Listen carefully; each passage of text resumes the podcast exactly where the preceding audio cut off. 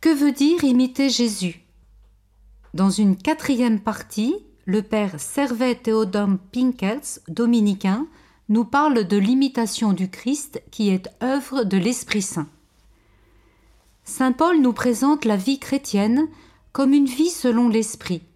Dans l'Épître aux Galates, il la décrit comme une lutte entre la chair et l'esprit et oppose à la liste des œuvres de la chair fornication, impureté, débauche, etc., le tableau attrayant du fruit de l'esprit en nous, charité, joie, paix, patience, serviabilité, bonté, confiance, douceur, maîtrise de soi. Le travail de l'esprit se fait en nous de l'intérieur. Lui seul scrute les profondeurs de Dieu et peut révéler à notre esprit les dons de Dieu, faisant de nous des hommes spirituels. L'esprit est le principe, l'âme, comme le sang et la sève de la vie nouvelle dans le Christ. Saint Paul nous dit aux Galates, puisque l'esprit est votre vie, que l'esprit vous fasse agir.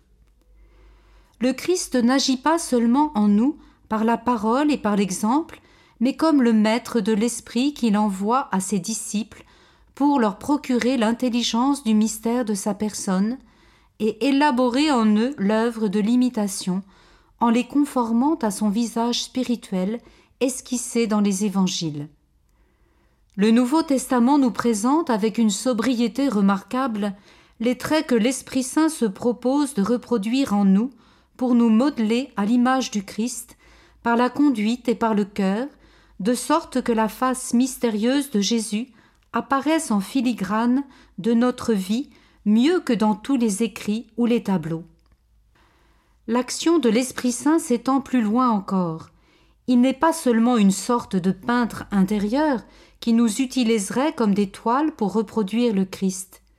Son œuvre première est de nous rendre le Christ réellement présent dans l'intime de l'âme, comme une personne est présente à une autre et le fait vivre dans la foi et l'amour. Tel est ce qu'on peut nommer le miracle de l'Esprit. Il comble la distance de temps et d'espace qui nous sépare de la vie du Christ sur cette terre et le place près de nous, comme un ami parle à son ami, comme l'époux converse avec l'épouse. Par suite, les faits et gestes, les principaux événements de la vie du Christ, ce que nous nommons les mystères, vont s'actualiser pour nous par l'action de l'Esprit.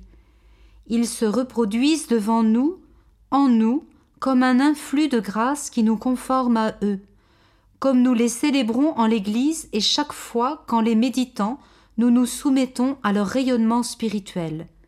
C'est l'intuition de la foi qui a présidé à la formation de l'année liturgique. La liturgie est à la fois sacrement et exemple, comme dit saint Léon le Grand. L'imitation du Christ, c'est la réalisation d'une vocation.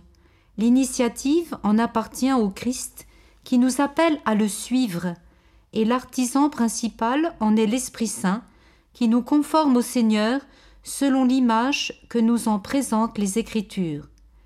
L'imitation du Christ a sa source dans la foi dont elle reçoit ses traits caractéristiques. On ne peut l'en séparer. La suite du Christ s'accomplit dans l'imitation du Christ. Elle produit une conformité d'âme qui se communique et rayonne.